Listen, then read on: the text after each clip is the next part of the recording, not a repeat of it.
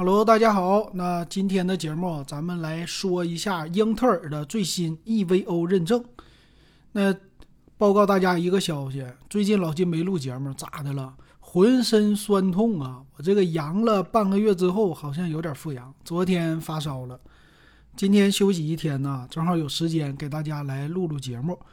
那今天看到一个叫英特尔发布的叫雅典娜的 EVO 认证。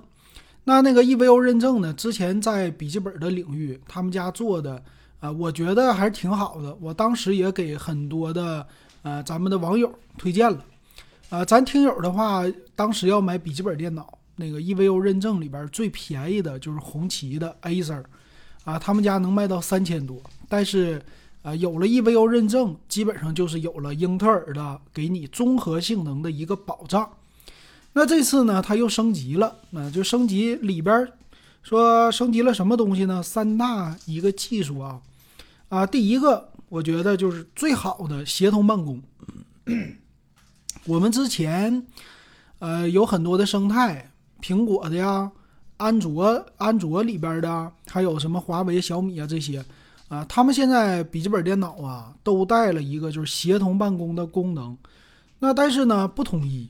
啊，你必须得安他们软件或者自己家的这个手机设备啊。那这次英特尔的 EVO 认证呢，它出来了一个叫多设备协同的技术啊，这英特尔家发起的。然后同时呢，支持苹果的系统和安卓的系统，让你可以在电脑之间来传输这个数据。那它这个 EVO 认证呢，是要求你必须是全新的设备。啊，就是你英特尔十三代的处理器，Windows 十以上的系统应该是 Windows 十一的系统啊，再低一点的不行。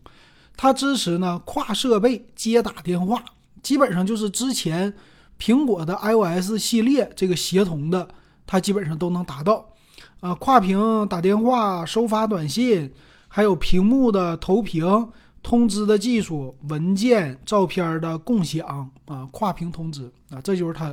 给的就这些的技术，其实是提高你的生产效率的。因为很多人他们在工作的时候不愿意看手机啊，可能会影响你，所以这个时候不要频繁的拿起这些设备啊。这这个我觉得还是挺好的啊，尤其是你买了 EVO 认证的呃这个电脑之后，你什么苹果手机呀、安卓手机各品牌的啊，有了统一的一个协议了啊。啊，第二个呢，它支持叫低功耗的一个蓝牙，啊，这是连接的技术，它推出很多，啊，第一个呢就是低功耗蓝牙，这干啥的呢？就是你可以听音频，它这个叫多同步多流 TWS，就是耳机，啊，你这个耳机可以啊一个一个这个设备对好几个耳机，还有一个高保真的音乐，并且码率提高了，但是功耗下降了。啊，就是提高这个 TWS 耳机，就无线耳机啊，提高他们的呃电量，是吧？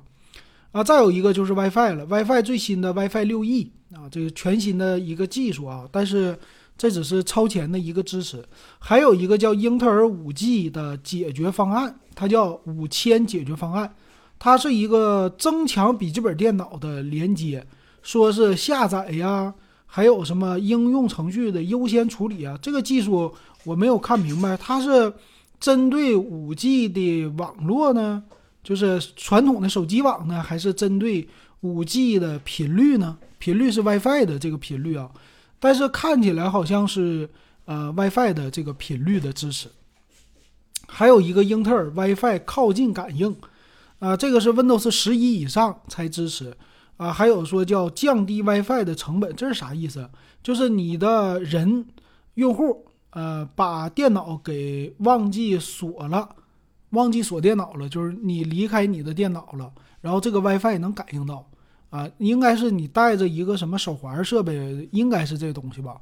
完事儿呢，它就帮你自动锁屏幕，啊，里边别人就不能登录了啊。然后再有一个就是你走近了以后可以用语音，就是唤醒你的电脑，直接登录。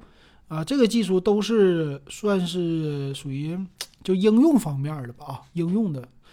啊，再有一个叫呃智能协作，智能协作呢，这个是现在的 Zoom 啊，你网络的呃经常要网络视频呢，然后这个它支持了一个，我感觉就是加密的一个技术。嗯，别的别的方面，嗯，还有什么？还有一个是，呃，电量的电量的一个支持，说是叫不插电也能够快速的响应。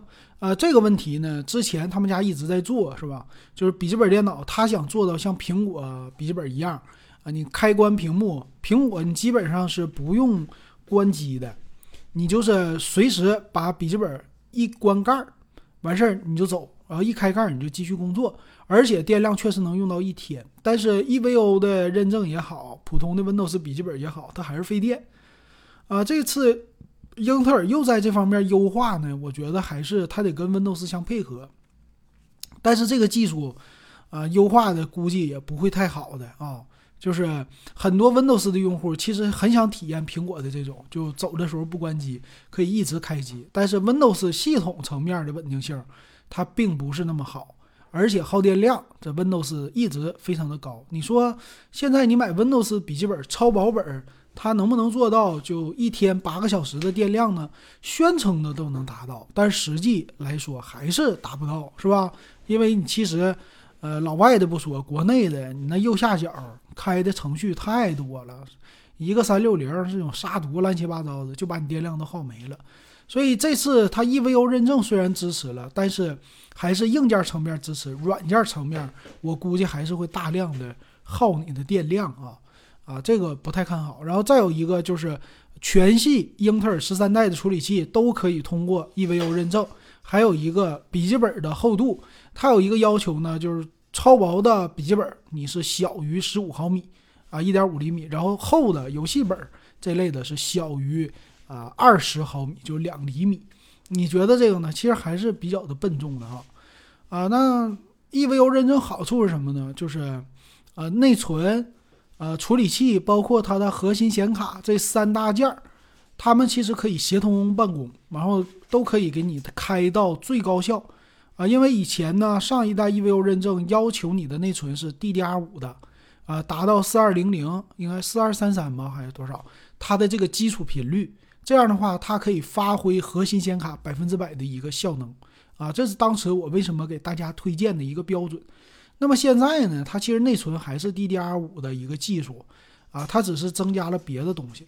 所以你要买电脑、买笔记本啊，你首先你看有 EVO 认证，第二个你再看价格。你有 EVO 认证的情况之下，比如说卖到四千多的、三千多的，你基本上就闭着眼睛买。